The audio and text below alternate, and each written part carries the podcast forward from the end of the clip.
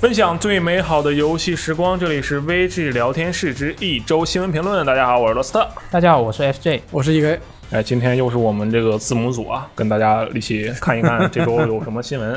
啊。但是在此之前呢，我有一个非常重要的事情想要发表，这个麻烦 FJ 老师，现在请你看向我啊，这个电台的听众朋友们，你们可能听不到这个画面，但是我现在想请 FJ 老师来给电台的听众朋友们描述一下，我今天穿的这件呃外面的这个衬衫是什么颜色的。我觉得这个颜色应该是天蓝色。啊，这个是一个比较浅的蓝色，对不对？是的，你可以跟大家说一下这个整个的颜色啊，这个款式它是不是很均匀？是的，对，它是一个看起来非常完美的天蓝色衬衫，对不对没错。 ？OK 啊，这个这个衬衫的来源啊，有一段故事是什么呢？是这样的：那天啊，我在收衣服，我洗完衣服嘛，我就收衣服，然后我就收我那些衣服，然后我一看，哎，我怎么多了一件蓝色的衬衫？嗯，因为我们虽然是合租的啊，但是其实每个人都有自己固定的这个晾衣服的区域啊。我就看见，我就知道那一片儿的衣服，你别管它是，就算有条裙子，那肯定也是我的。这样的吗？对啊，当然但没有裙子啊，但是它如果有的话，它也肯定是我的。然后我就看到在那片区域里有一片这个我现在穿的这个蓝色的衬衫，我当时其实困惑了一会儿，我说这怎么回事？怎么有一件蓝色的衬衫啊？但是我没想太多，我就把它收起来了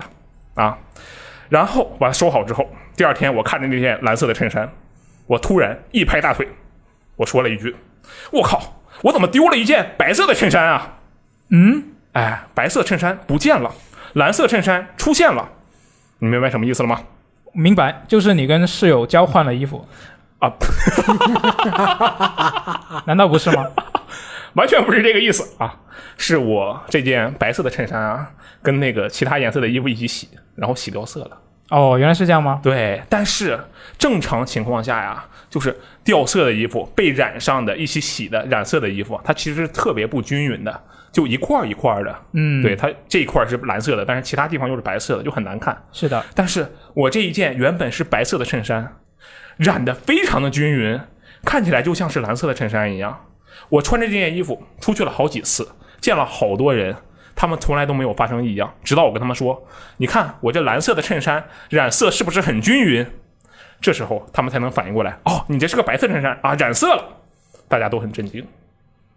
是这样吗？对，这就让知道了啊，让我学会了一个道理，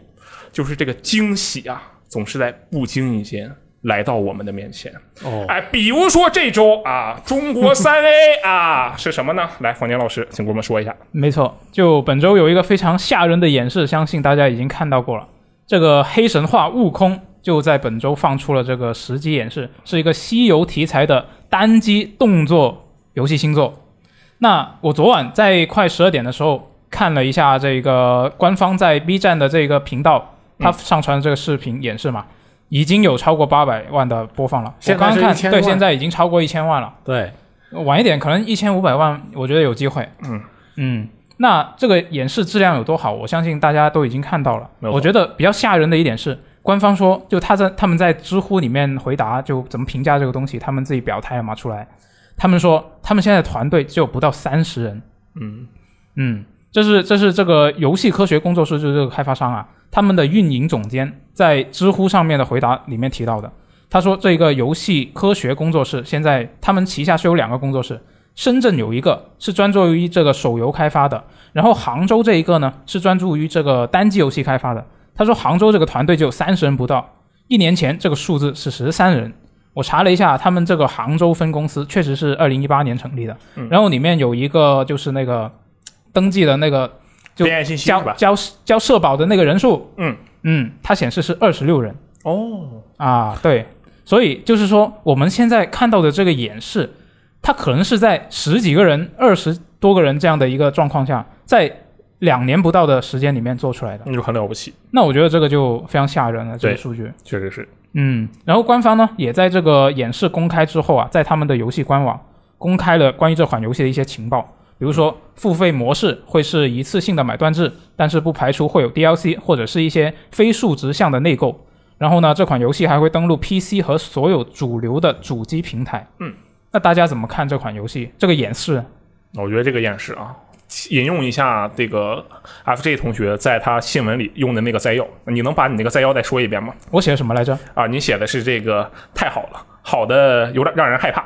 啊，我没记不错对吧不对，是吧 我我记得是令人担心。哦，令人担心啊，对对对差不多对一我个想一个起来词。了对我当时看到你这个摘要，我就笑出了声。我觉得你完全的说出了我的这个心声。是吗？对，虽然在咱们的这个应用呢，几乎看不到摘要这两这这几两句话啊，但是我觉得这句话说的特别的好。但其实有这样一个作品，就是这样一个演示，我觉得我没有什么想要去，我就根本不想要去说它不好的地方。就我觉得啊，这个东西可能不太真实，或者是它之后可能会缩水，或者是有怎么怎么样的一些可能会出现的缺陷，但是我我不想说，我就看到了一个这样的东西，我整个人我就我就不行了。我就快乐起来了。我觉得有这样一个东西啊，这个对我们的这个呃怎么说，整个的这个游戏的发展有一个其实不能说是有进步，但是有一个巨大的声量上的影响力的提升，这个是比较厉害的。嗯，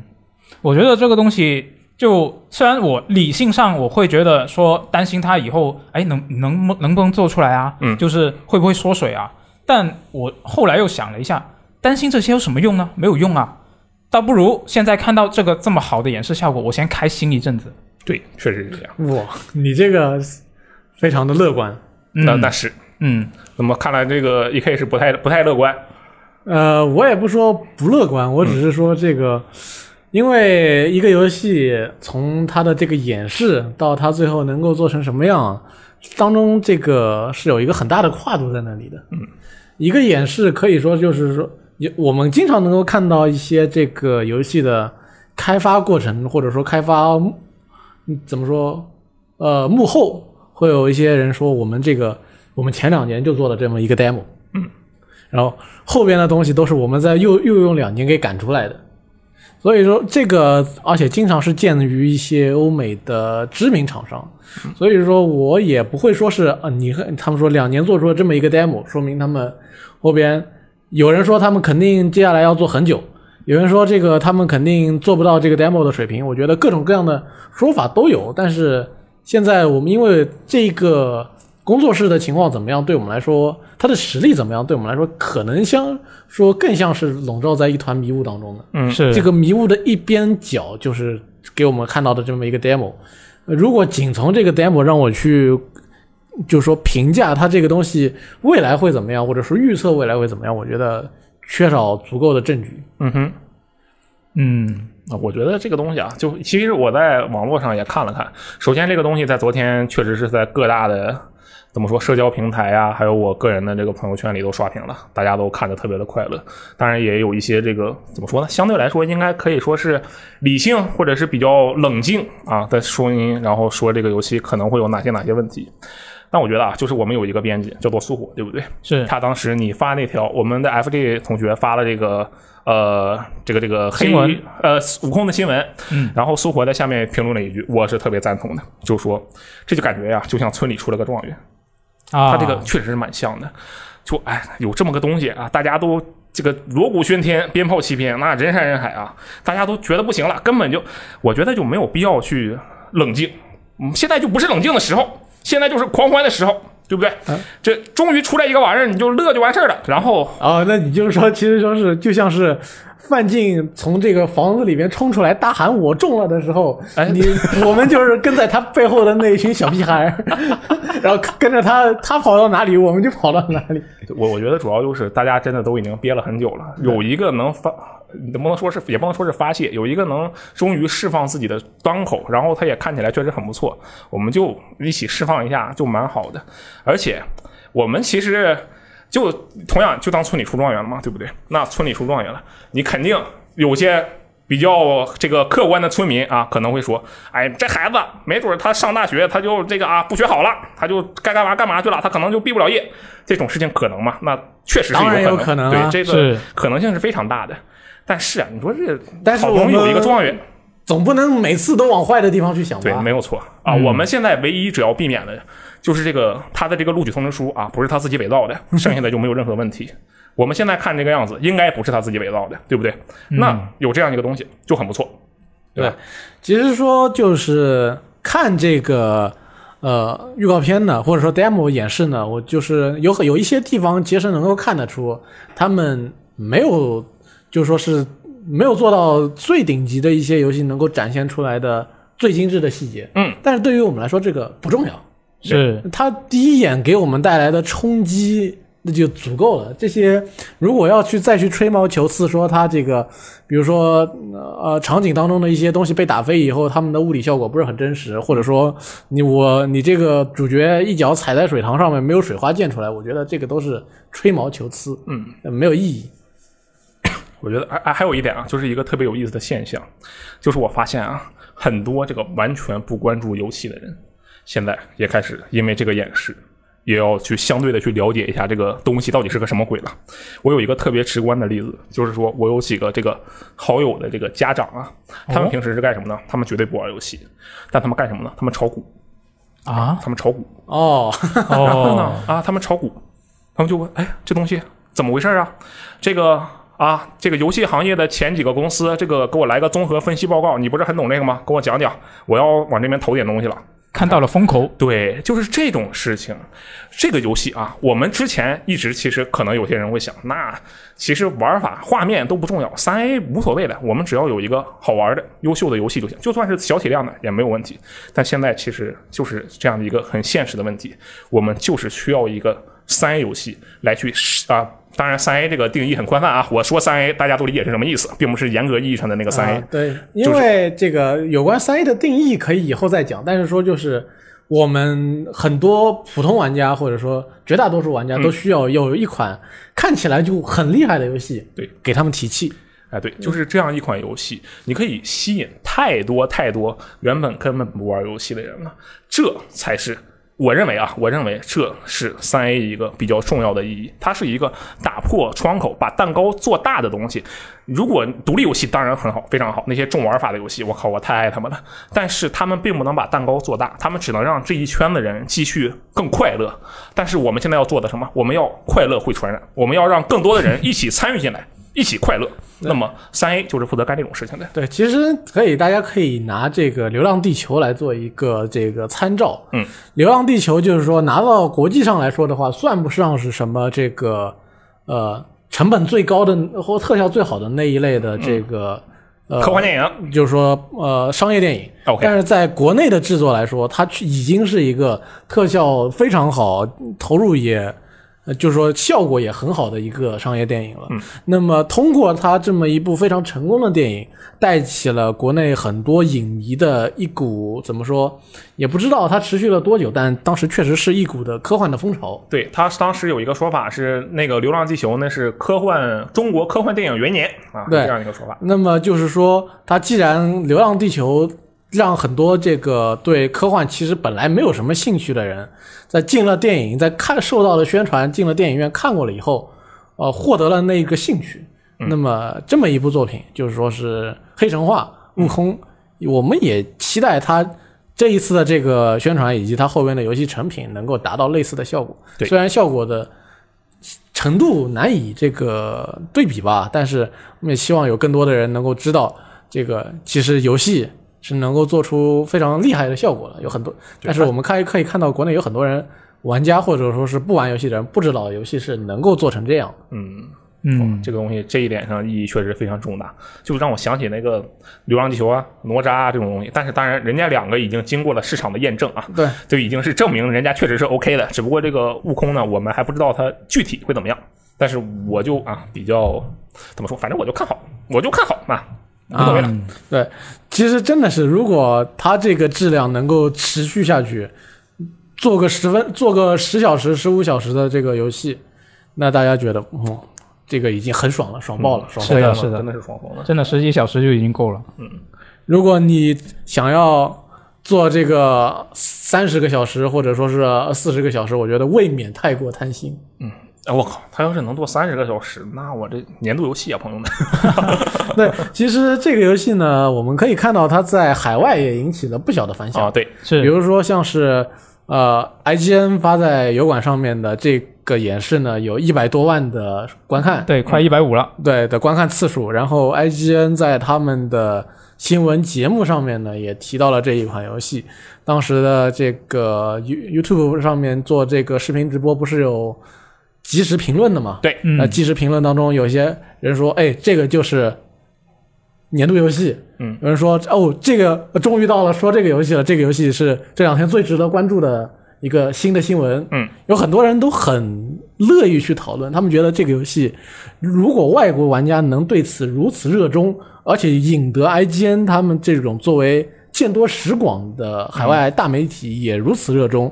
那说明它的品相不仅是受到了我们的这些国内的西游。看，在看到它这个西游题材以及它的还原之后，获得这个原作滤镜或者说文化滤镜的这个中国的粉丝这这个玩家的认同，他也得到了就是说海外就是说以一般意义上看一个我不知道的故事的玩家的认同，嗯，嗯，听起来比较绕，就是说是海外玩家其实很对于西尤其是西方玩家对于西游的概念很弱，是的，对他们不知道西游是什么，但是他们仅仅从这个演示上所展现出来的游戏效果，就觉得这我们一定要聊一聊，我一定要期待一下这个游戏。嗯，那就是说从这个撇去了这个文化意义上，它在西方已经得到了一定的这个关注和欢迎。嗯，而而且我觉得这个东西啊，就是光说它这个演示做的，真是我说的不是它技术层面上的那种好，就是它整个这个编排的节奏啊，非常的有那种啊给人攫出悬念的那种感觉。我觉得这点真的是挺难得的，尤其以这个国产游戏的角度来讲，它这个东西的编排真的是很厉害。首先前面那个演示就是打架啊什么的啊，我就不多说了，然后它最后喷儿出来“如意金箍棒”几个字。我哐，然后一个那个猴王眼睛嘣儿一睁，我觉得那个东西一出来，整个把这个东西的利益啊，就这个演示的利益就拔高了一个层次，让人瞬间感觉，哦，这是个有深有剧情深度的游戏，嗯，对不对？他这个一演示啊，整个人大家都不行了。然后后面我靠，四大天王也搞出来了，大闹天宫也整出来，还腾云驾雾，我就整个人就爆炸了。就最后那一段混剪的时候，就说几个镜头剪起来的时候，他的那个音乐还是配的是他他们自己啊那个对改编版的那个云宫迅音嘛。对是，我觉得他这个东西，其实虽然我几乎没看到人聊这个事情啊，但是他的这个剪辑的技巧，整个这个演示的节奏的编排是非常非常精妙的，非常有水准的一个编排。就如果他只有前面那十几分钟，就是没有那个如意金箍棒在前面那所有东西，我还可能会觉得没有现在这么感觉这么爽。但是他这个如意金箍棒，啪，还有后面几个场景，整个这个东西感觉真的就变成从这个啊。呃，普通水准一下子变成了高级水准对，对，一开始你看它可能就是个比较普通的打小怪、打中 boss、打大 boss 的动作游戏，嗯，但是它后边的几个镜头是完全扩展了你对这个游戏成品的期待，对，比如说腾云驾雾，首先是你这个筋斗云一踩，嗯，那么你觉得哦是不是它有一个巨大的地图可以让你随便的飞？嗯嗯，你会想象。然后你看到这个到了就在云上以后，有一个类似无双的打斗场景，嗯，你又在想，我靠，会不会我们真的我们把这一套我们获得了这一套装备，或者说我们切换成了这个这个那个有装备的悟空之后，嗯，变成斗战胜佛了。那我们就能够获得像无双一样的轻快的体验，嗯让这个游戏有两套不同的这个东给你的这个反馈的系统，嗯，大家都会觉得，就大家看到这个画面就会想象。这种嗯，很有很有水平的一个，我们应该给那个剪辑师加鸡腿，还有这个对策划师都加鸡腿。当然，说一句难听的，就是说我经常是受这种，呃，类是这种剪辑技巧的欺骗啊。啊，嗯这我们都是育碧的玩家嘛，你 看，对，呃，多个知名海外游戏厂商通过这种预告片骗术，嗯啊、让我对很多游戏产生了不切实际的 幻想。到后边我发现，呃，他们在这个预告片里面剪出来的那个一两秒让你很 hype 的那种、嗯那个镜头，其实就是他们这一个系统里边唯一的一两个内容。而且那个那个剪辑预告片也就有一两秒，然后你实际玩的时候发现那玩意儿一共就五秒，可能就有这种情况，就很难受。对，嗯，我还有啊，不能这个多黑啊。当然，其实我也没准备黑这个黑神话悟空，嗯，主要是我觉得有很多这个宣传上面的技巧啊，大家普通玩家要懂得识别。这个，嗯啊，没有关系，我们就正常期待吧。反正他也没开预购，我们也对啊往没往里投钱。他主要是他也没有这个在出个预预购页面，然后给给你宣传说我们有什么样什么样的这个系统，有什么样什么样的特功能，有什么什么样的特色，他都没说。对，这玩意儿应该就是一个吸引投资人的东西吧，挺好的，挺好的，做的挺好的。嗯，对，阿飞老师还有什么要补充的吗？啊，我觉得刚刚阿罗说的这一点，我觉得反倒是能够侧面去印证它这个东西从技术层面上来说是有多好。啊就是你刚刚说这一个，像它那个如意金箍棒出来的时候，是提升了它这一个整个带给我们的这个效果嘛？。对对对，但是，嗯，对于外国人来说，他这个东西他是看不懂的。那倒是，确实是对啊，但是你看，在外网，他们还是非常热烈的去讨论这个东西。嗯，我看到外网基本上就是现在已经有在呃 IGN 的那个油管视频下面，点赞数最高的那几个评论都是在给外国人介绍这一个《西游记》的设定、背景设定。嗯哎，他这个棍子怎么回事啊？然后为什么两个猴子怎么回事啊？基本上都是在介绍这些，所以我就觉得在没有这一个滤镜。的情况下，外国人去看到这个东西还能有这么好的评价，所以我觉得它出来的这个效果确实很厉害，对很厉确害实。是。但是在这个过程当中，无奈也不知道说是无奈还是，呃，怎么说是好笑的一点呢？是很多人就是说去拿着这个《龙珠》去举例，嗯对，啊去类比，跟告诉告诉你说，《龙珠》就是从《西游记》的这个故事受启发而来，那么这个《龙珠》里的孙悟空就是孙悟空启发而来。对，那那大家看，当然我们看也是很容易能就能够理解。嗯，呃，他毕竟他们也是找了一个最能容易能够让那些呃西方玩家理解的这种方式，但是真的看起来吧，又会觉得心里怪怪的。嗯，对，但而且哎，顺便说一句啊，这个悟空真的是可以说是国际上最知名的中国元素的角色了，应该是。我想了想，你看《撸啊撸》里也有个悟空，而且他还是真正就是按照他那个什么设计的啊什么 Dota 里面分身也有那种，对对都有，对吧？对真的是，而且《堡垒之夜》里其实也有，但是他那个我名字觉就得叫悟空。我觉得其实可能不是悟空吧，是功夫熊猫吧。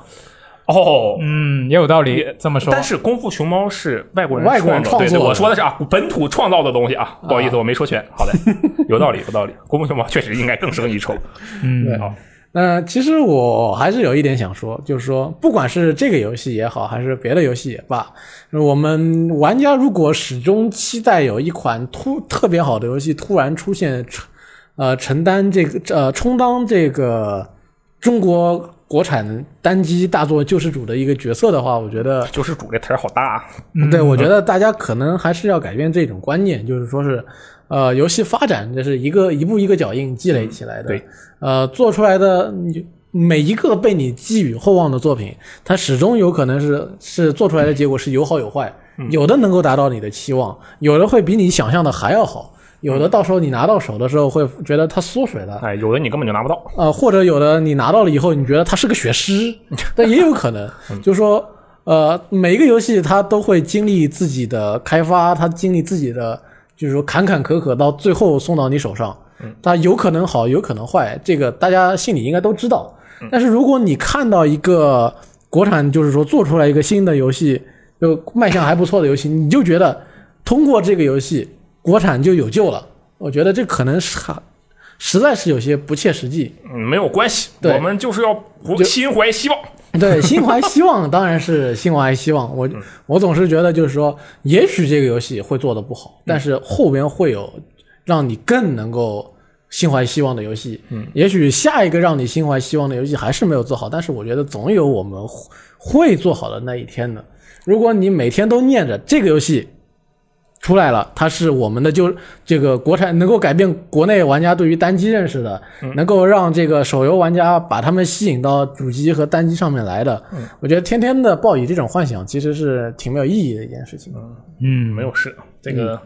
行吧，人心怀希望总不是错误，对不对？哎，对对我们这个但是， 首先我们还是这里还是要先高兴一下，行好。嗯嗯，先高兴就完事我哦了。们一起喊一下那句话怎么样？啊、这个呃，算了，还是别喊了，这句话太可怕了。但是就是无论如何，这个有有这样一个东西，确实是充满了惊喜，确实是充满了惊喜啊。我们总体来讲，是不是大家都比较看好这个东西啊？对，都比较是期待这个东西啊，很期待对不对？嗯哎，反正就说白了，你说这个东西啊，它就算是投钱也轮不到咱们投，目嗯前也轮不到咱们投，所以说它怎么样啊，其实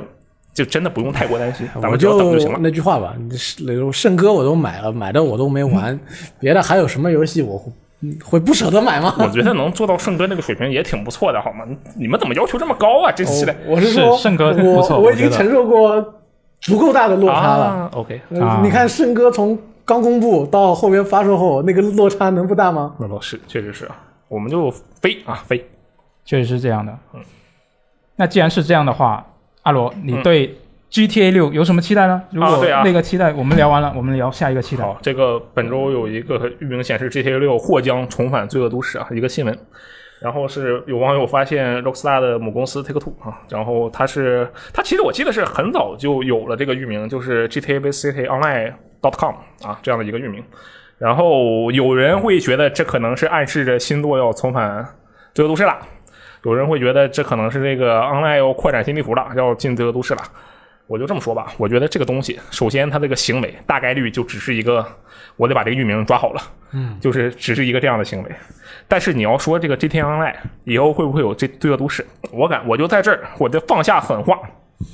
我这打一万个组，我吃一亿个键盘，它必然会有罪恶都市。呃，那你那你得说明这是基于 GTA 五的 GTA Online，还是以后基于 别的什么的、啊那就不知道。了，那应该是未来的吧， 不是很确定啊。说实话，我觉得应该是未来的。就我很早之前就提出过一个设想，这个 GTA 啊啊，下一代 online 或者是下下下一代 online 头号玩家 online 啊，不对，GTA 冒号头号玩家这样一个 online，然后呢有多个服务器，每一个服务器呢就是一张地图，这张地图是自由城，那张地图是洛城都，下一张地图罪恶都市，对不对？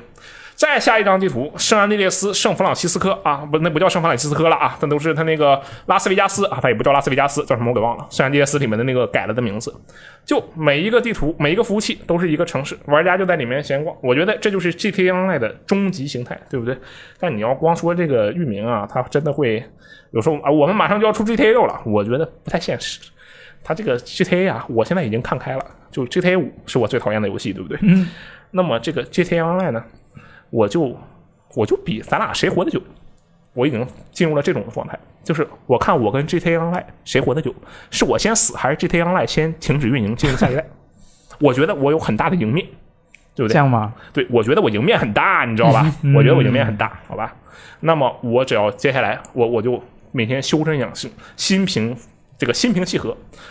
等待 GTA Online 的不是什么 GTA Online 啊，GTA 的下一步的新动作，我觉得就 OK 了。这说回这个域名，我觉得真的应该就只是一个保护性行为，应该没有什么就是要要操作的空间。我觉得吧，GTA 与其是就是在这么三个地区，就是说，呃，自由城，也就纽约。啊，Vice City，我不大想叫自自由都市，我觉得自由都市这个翻译有点奇怪，或者就是迈阿密，嗯对，或它者就是迈阿密、或者说是在那个洛杉矶，呃西海岸那一块，就对是说是洛杉矶加旧金山加维加斯，对，三个地方，我觉得是时候扩展个新地区了。嗯，哦，你觉得下一个城市是哪里？那比如说，我们思考一下美国的其他的大城市，波士顿、呃，东部的有波士顿，有底特律，啊、底特律、呃不太行吧？成为人类，啊、就是说那个芝加哥，嗯，呃，这芝些加哥有看门狗了。对啊，还有比如说这个一些其他的地方，或者说是到了、呃西部呢，有这个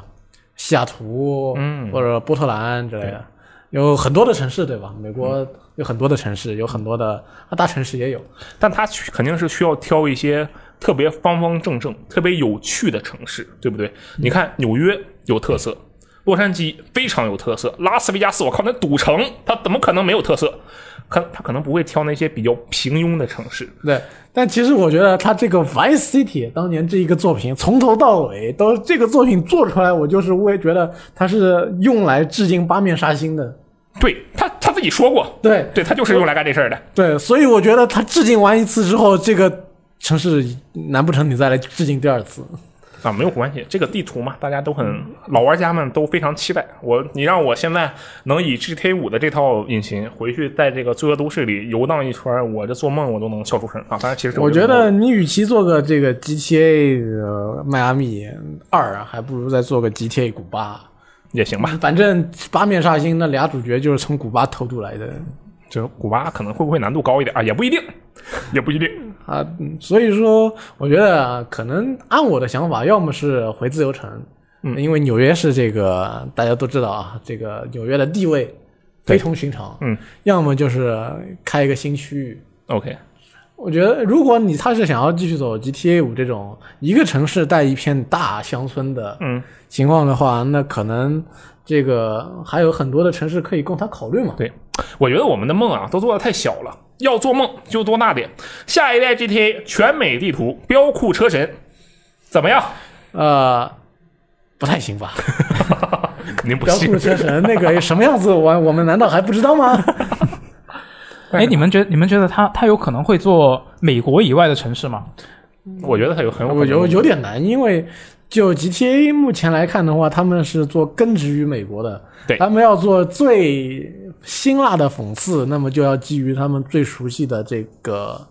呃环境，那么美国就是他们最熟悉的环境。嗯也对，也许他们要挑战自己啊。反正我们在这儿也是瞎猜。如果要再要像这个圣安地列斯那样把几个城市扔进一个地图的话，我觉得五大湖区可以啊，嗯这个芝加哥。还有这个底底特律都放在一起，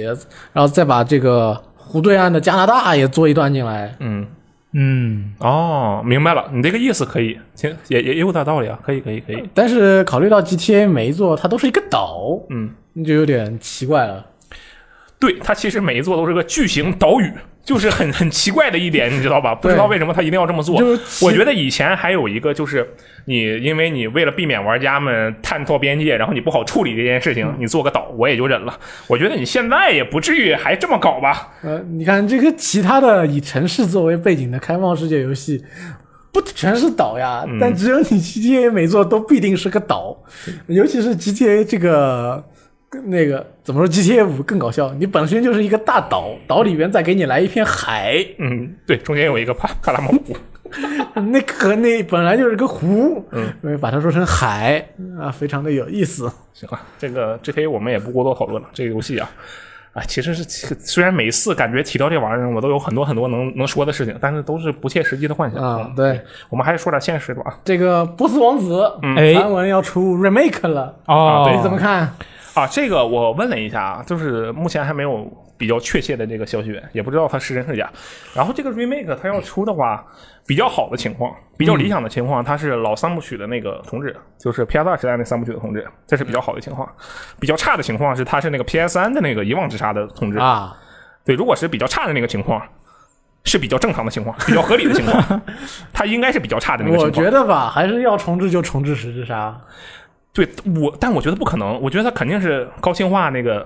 那个 PS 三那个。嗯那就不叫 remake 了，好吧？那这玩意儿也不好说啊，也可能吧。我希望它是重置三部曲，它最好是把《王者之心啊》那个都打包一遍放一起。如果是这样，那最好。但我觉得这个希望不大。啊，嗯行吧，我觉得如果万一他这个重做了十之杀，也许波斯王子就可以重见天日了。嗯，呃，它现在已经重见天日了，它有《十之刃》《密室逃脱》VR 游 戏，啊，那你还得去这个线下 VR 娱乐中心对不对？怎么样？对才能玩到，啊，我觉得代入感更强啊。嗯行吧，这那个你还是解谜逃脱呢。嗯，我对我对育碧的游戏们心怀希望。我们接下来我就要玩《英灵殿区》，好吧？啊，挺好，挺好。挺好，挺好。嗯，然后接下来我们说点别的。好，嗯，是什么首先是这个蝙蝠侠的星座，它蝙蝠不侠是对之前之前不是有那个上了一个解谜的一个环节嘛？嗯，就官方在社交媒体弄了一个。对，然后这最新的进展就是蝙蝠女跟双面人可能会在这个星座里面登场。哎，但啊是、对嗯但但是这个并不是我要说的重点，那是什么呢？我要说的重点其实是这个 DC Fandom 的这个英雄殿堂这样的一个活动这是什么活动？要在本周开始了。没有错，是什么活动呢？给就是这我个 DC 漫画，嗯它的一个所有的一个相关内容都会有涉及的一个持续二十四小时的一个直播活动。对，他说是直播，但其实它是一一些录制好的节目啦。嗯，但那它这个录制好的节目呢，将会在这个八月二十三日北京时间啊，就是本周日的凌晨一点开始嗯对。整个活动它的内容长度是八小时，嗯，然后它在这一天二十四小时里面会重复播放三次。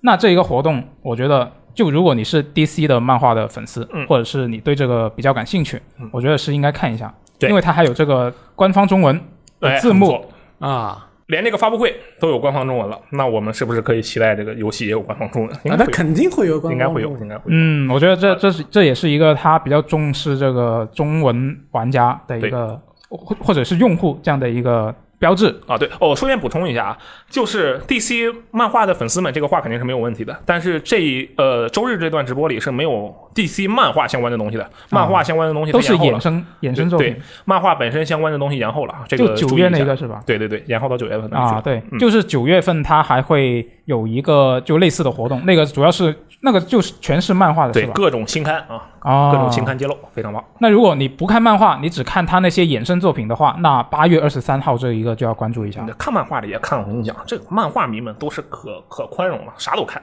嗯，那就一起看。对那我我觉得我可以说一下，就是我自己对这个活动比较关注的一些内容。是什么呢？那首先当然就是两款游戏啦。那两款游戏，其中一个就是 Rocksteady 的这一个自杀小队杀杀死正义联盟这个星座，哎，然后第二个就是华纳蒙特利尔的星座，就其实并没有公开是什么游戏啊，但大家都猜这可能是蝙蝠侠哥谭骑士。哇哦，那这两个游戏，我觉得你这两个工作室，他们上一款游戏已经很久了，是吧？对。那我觉得他们憋了那么多年，应该嗯起码有做到一个一个差不多的程度，可以放一段就起码有个十多分钟以上的演示了吧？我觉得可以这么期待一下。我觉得你这个梦做很大，但啊这样是吗我我也有这样的期待，但我觉得这个梦这做的么多年了是吧？那你这话说的，GTA 六到现在都没个信儿呢。啊，那那那你这么 说也不一样啊但是不一样不一样。他们做了大表哥， 对啊哦，对也啊，他对们啊大有对啊道，理他们做的大表哥，而且嗯而且 GTA 卖的很好啊嗯，他们他们做那些也不见得就卖的很爆炸，哎可也以许就不不愁做这对样，子。也许反正也许真的就有一个不错的。对，我觉得可以期待一下，他会放一些演示什么的。嗯，然后除了游戏之外，电影方面，我觉得可以期待一下这个搁了很久的《闪电侠》个人电影的新情报。那对今天其实是还有一个新闻是说啊、这个本阿弗莱克演的这一个蝙蝠侠是会在确认是会在这个闪电侠的个人电影里面登场。没有错，我看到了，嗯还有麦克基顿呢。对他超这一酷个的他这个电影，他的那个剧本是根据那个闪点大事件来改编的嘛？嗯，那所以我们可以期待一下，就是里面会有很多的蝙蝠侠出登场。对，而且我看他有一个说法是这样啊，就是说以前所有的 DC 个人电影会通过这部电影被串联在同一个宇宙。嗯，我这个句话的信息量很大，我跟你讲。对假如我不知道啊，我假如这件事情最早就是扎克施耐德他定下来的话，就是扎克施耐德刚要接手 DC 宇宙的时候，他就已经定好了。他说，我们接下来这些电影啊，这个海王交给温子仁拍去啊，这个神女侠交给谁谁拍去，我自己拍哪个哪个哪个。然后在某一部，在这个蝙蝠侠的个人啊，不是闪电侠的个人电影里，我们要把之前所有东西都串到一起。嗯，如果他最开始的时候就有一个这样级别的规划的话，那扎导在我心中的地位又高了一个层次。对他这个相当于什么？他就相当于是这个杰夫·琼斯啊。这个杰夫·琼斯呢，就是这个啊、末日钟声的一个呃呃漫末日钟声的一个编剧啊。末日钟声的这个是把守望者宇宙跟这个 DC 漫画宇宙、超人他们的宇宙融到一起的一个编剧。就什么呢？有一个很贴切的描述，一手烂牌啊，打王炸，说的就是杰夫·琼斯。那么，如果扎导能也，他如果真的有这样的规划的话，我们先不说那个电影拍的怎么样，他有一个这样的想法，他也是有这先往这方面努力的。我觉得这件事情就特别的恐怖，当然也不知道这事儿到底是不是他定的，但我觉得就我一想想我就激动了，我就不行了，我靠，一个电影能把以前所有的个人电影都串到一起，我就就像是一个守望者。不是，不好意思啊，一个曼哈顿博士，你就能把以前 DC 所有宇宙的重启都解释明白，我这个东西太厉害了。就想象不到啊，这个也不知道他电影拍的咋样，不过就最后可能发现电影拍的不怎么地，这是有可能的啊，不怎么地也是串起来了。啊。对，反正他能串起来，我就佩服他。如果他串起来的这个解释不能让你满意怎么办？那他就拍的不好呗， 这就很简单，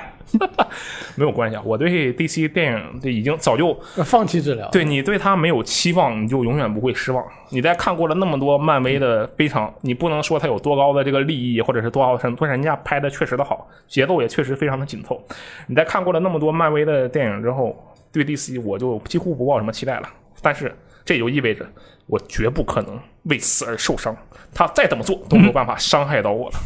好像也 有道理。哎，哎，但是我觉得你这个推测有点不靠谱，为什么？因为扎导那个个人剪辑版的正联之前不是已经说了吗？不纳入这一个 DCEU 的范围里面。嗯，对，对，所以所以就就凭这一点，我觉得就这一个串联的这一个事情，可能就并不是扎扎导他主导的。哎，生气。嗯嗯，我觉得行这也没办法，但是至少我们可以在这个活动上期待一下这个扎导剪辑版正联可能会放出一些新的片段，啊、我对，他说过会放新的放新的预告片，是吧？对，我猜啊，我这是我猜的，我觉得他可能会放一段，因为之前正联我们都已经看过了嘛。对，我觉得他这一次活动上面，他可能会放一个，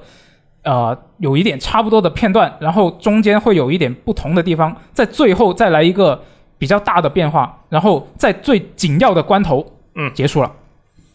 啊，对，一个标准的预告片套路是吧？没错，这是我猜的。我觉得他应该会放一个这样的一个片段出来。嗯，明白。上来就是超人复活，然后荒原狼刚出现，结果有一个手默默的拍了一下荒原狼的肩膀，荒原狼一回头，我靠，达克赛德，然后嗯，杀戛然而止。我去，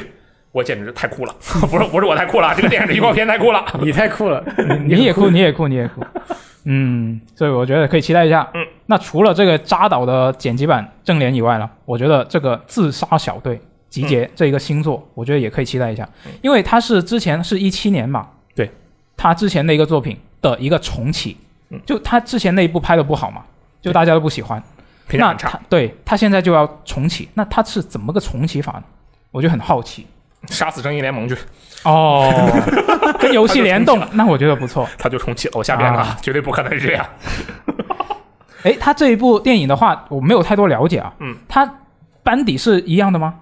我不是很确定，他没有详细的信息公布吧？目前为哦，止、还没有公布对是吧？对因为我看外媒报道，他用的都是以前的那个剧照嘛。我们知道的是，小丑女肯定不会换，啊就是无论如何，马伊罗格是肯定不会不会改的。这个人他现在已经是从小丑，无论是小丑女这个身份，还是自杀小队这个身份，他已经是超级灵魂型人物了。哦，尽管那两个剧我觉得都一般吧。那始皇呢？始皇有说过吗？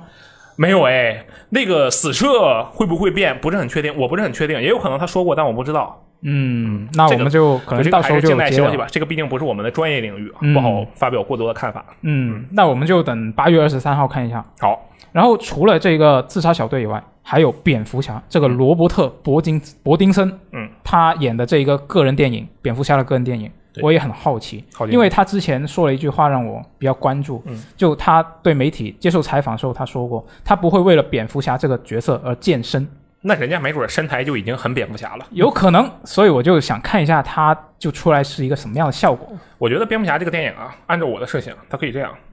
这个呃，罗伯特·帕丁森啊出来了之后，他是正常你父母被杀还是怎么样，变成了蝙蝠侠，对不对？然后突然最后影片的结尾为我们揭幕，其实 DC 漫画里有一个吸血鬼宇宙，其实这是吸血鬼宇宙，他以前是吸血鬼嘛，暮光之城对不对？直接就串上了。哦 这是完全完全属于我瞎编的，但我觉得如果这么处理，我会开怀大笑，大笑三声。 我觉得很有可能这部电影到最后完全不展现他的这个身材如何，他穿的这个蝙蝠侠的战甲全都是厚战甲，哎，也有道理，嗯然后或有者是可穿能，的那种，或者是穿的那种肌肉塑形甲，哦，有可能对，嗯，然后呢又不给他又不展现一个他的这个裸上身镜镜头，全程让他这个穿着西装外套，全程都是冬天，那你也看不出他这个身材到底怎么样，连个脱外套只穿衬衫的镜头都没有，一直穿着羽绒服。你就永远只能看到他裹得很厚。对，主要是罗伯特·帕丁森这个人，我对他的那个作品啊了解的不是很多，我好像就只看过《暮光之城》，我怀疑，而且《暮光之城》我还没没看全。啊，其实我也是，对，然后就对他这个人，我的印象还保留在那个比较消瘦，然后是一个美少年的这样的一个形象。啊、修长的身材，对对，修长的手指，淡黄的头发，然后，但是但是我立刻想到的是谁呢？我想到的是克里斯蒂安·贝尔。嗯，我想到了贝尔，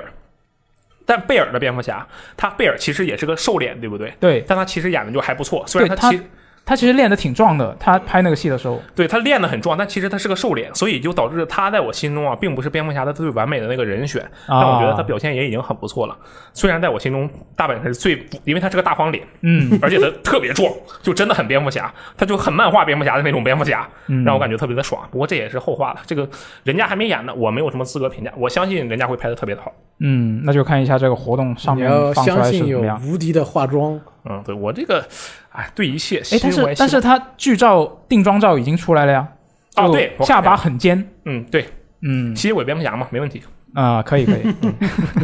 那到时候看一下什么情况。嗯，那除了电影之外，那这个活动上面还会，我觉得啊，应该还会有电动画电影方面的一个一些消息。嗯，其实他官方没有说，他没有说他有没有这些消息，但我猜应该是有的，因为今年不是上映了那个《黑暗正义联盟》的《天启星战争》嘛？对，这已经播完了。但是呢，我看英文 wiki 上面标注，今年这一部只是一个序章。嗯，二零二二年它还有一部同名的作品，就不知道是怎么回事。啊，然后我看这一个呃《黑暗正义联盟：天启星战争》的 Wiki 的单独页面的时候呢，他们他又里面又没有提二零二二年这一个事情，啊，我就觉得很奇怪 OK 说不定到时候会有新的消息。然后除了这个之外呢，啊，因为到目前为止，到二零二一年是没有一个已公开的动画电影的安排的。嗯，那我觉得这个也会有一些新的消息，应该以及还有一个活动当天会有这个《超人明日之子》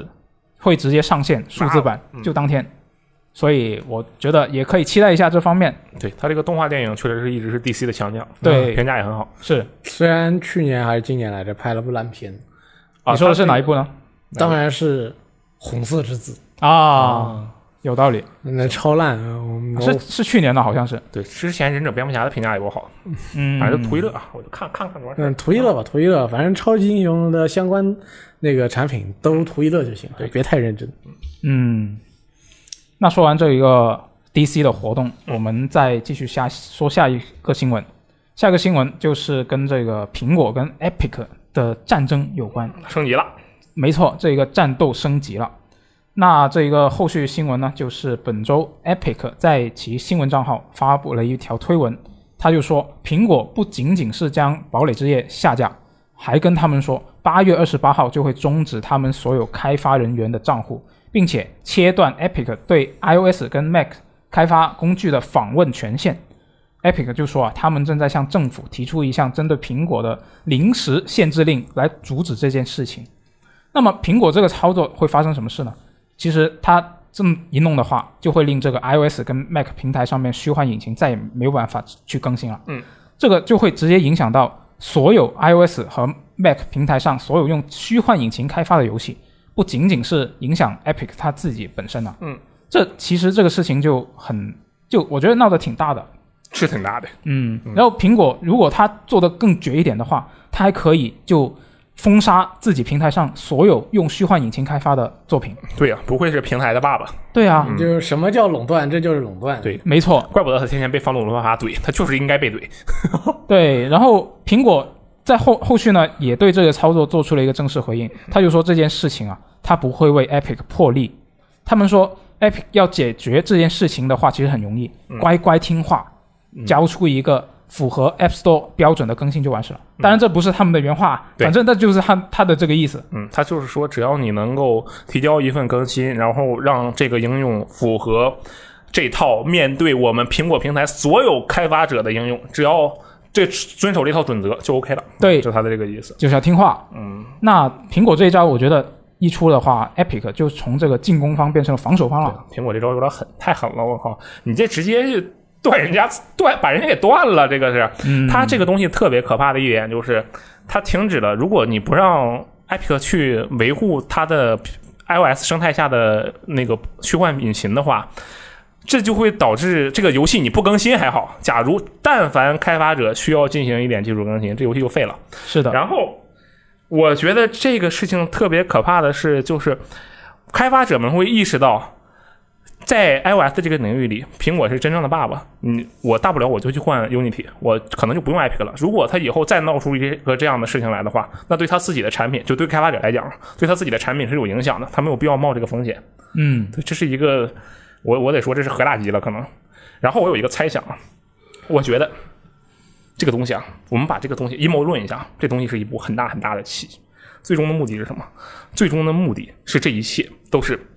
腾讯跟苹果在背后操作。哦，这样啊，这个腾讯有艾比克的百分之四十的股份，对不对？对，然后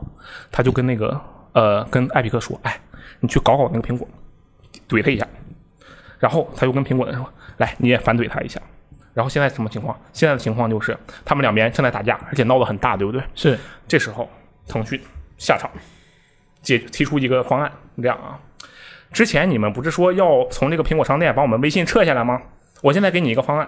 你别撤我的微信。然后呢，在这个呃堡垒之夜里啊，或者在其他类似的应用里啊，多一个渠道啊，多一个微信支付的渠道，来哦完美解决这个问题。你多了用了我们这个微信支付的渠道，苹果啊，你不用被怼，哎，艾比克你活得开心啊，我们微信不用从苹果商店下架，三方共赢，唯一受伤的是那个要求苹果下架的黄头发的男人，对不对？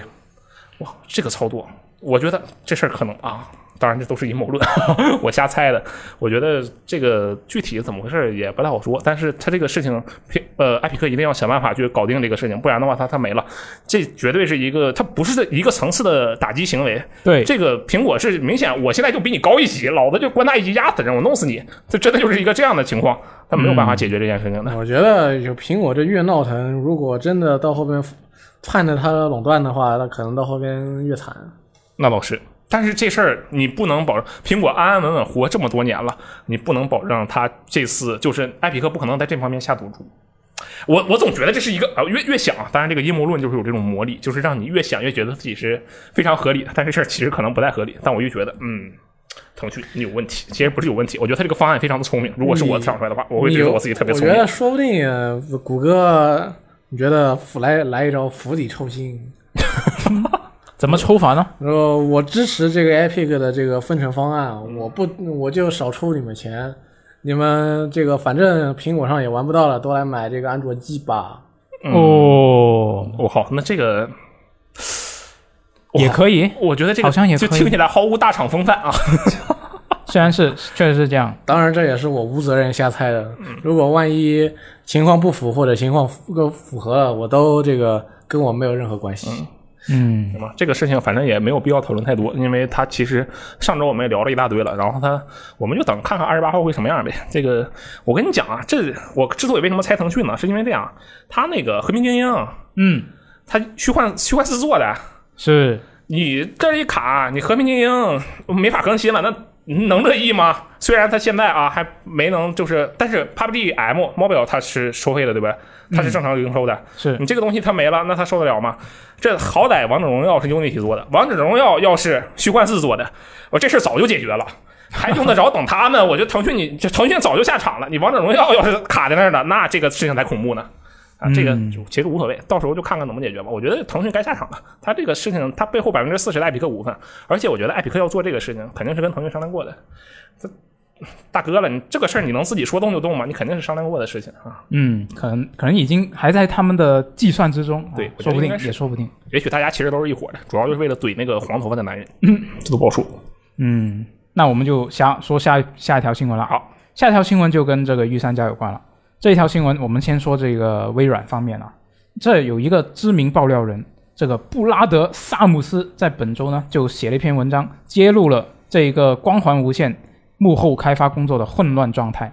它里面就说啊，这个《光环无限呢》是由这个三四三主导，然后有多个第三方工作室辅助开发。三四三方面呢，就认为这一种方式比传统的单一工作室开发更加高效，但是它也有弊端，弊端就是在于这个沟沟通的成本是变高了，而且可能由于这个不同工作室之间这个信息不对称，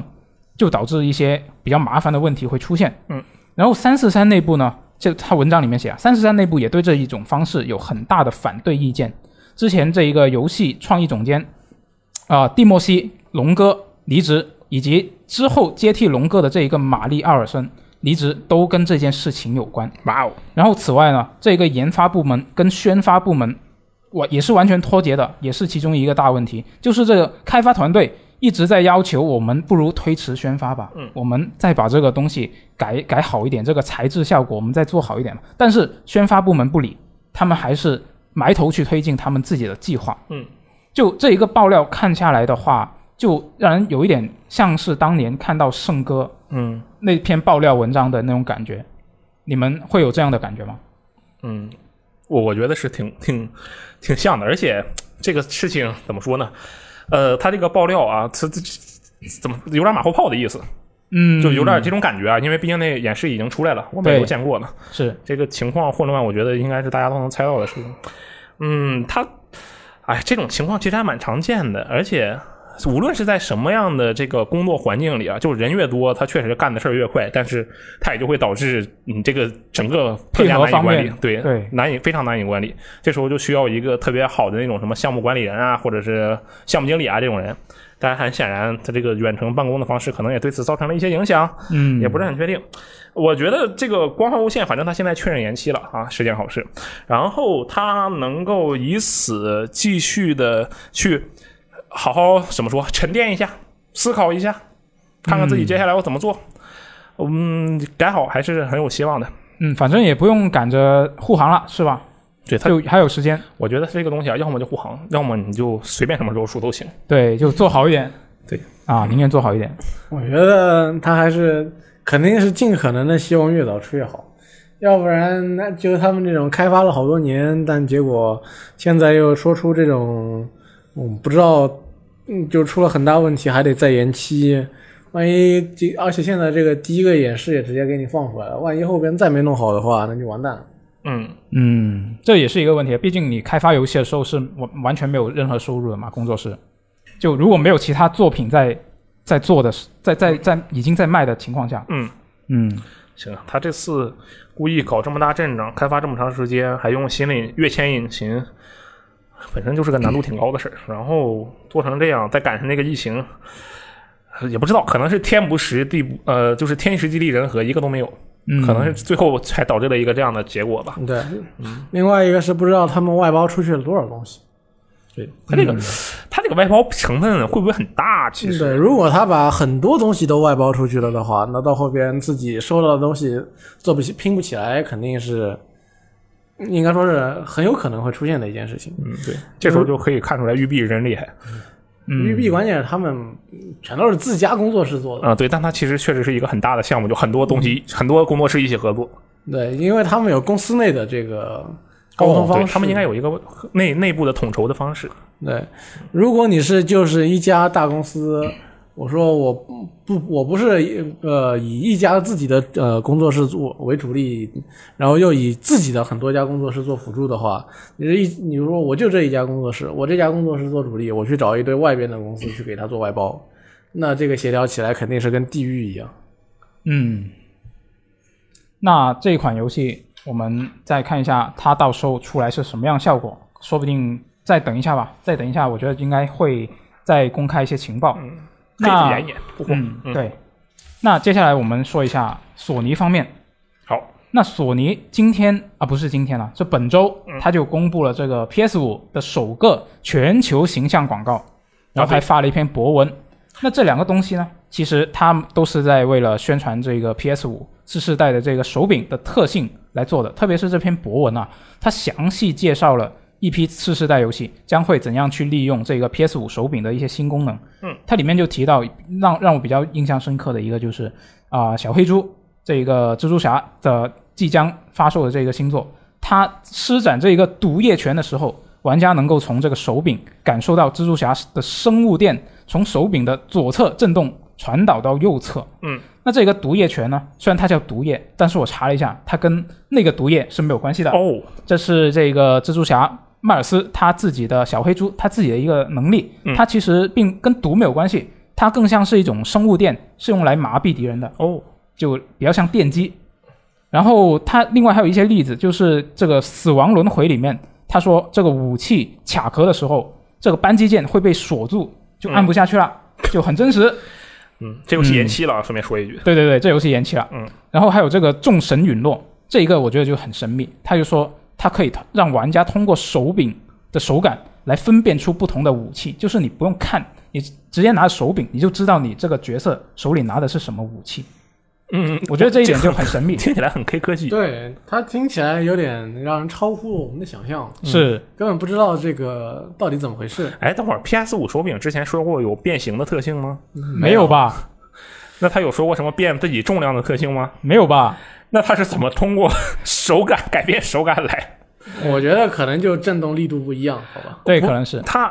但啊，但就就直接，如果是脑补的话，我觉得可能是就是不同的武器，你攻击的时候那个震动效果不一样。那是没人拿着武器上来就攻击啊，都是先我以为是你端着手柄切换不同的武器就有不同的感觉。对，这一个就是我觉得它很神秘的一个点。就万一不是我脑补的这个方向呢？万一它真的是可以拿在手上，它就能够感受得出来。这就是我那就们很一厉害开始说过的那个问题嘛，不要看着它的描述就妄自对它进行多少怎么样的想象。啊，说的对，说的对。行吧，嗯，这种描述一般到后边都跟实际没什么关系。我觉我觉得嗯这个死亡轮回武器卡卡壳这个事情太逗了，哎，我觉得这个很有趣。对，就卡壳了，然后扳机键会锁住按不下去，对他们不因怕谁特别生气使劲一摁，然后怕怕手柄按碎吗？啊在极度愤怒的情况下，你把手柄给按爆了，对啊，我一个滑铲就把手柄按爆了，你说你怎么办？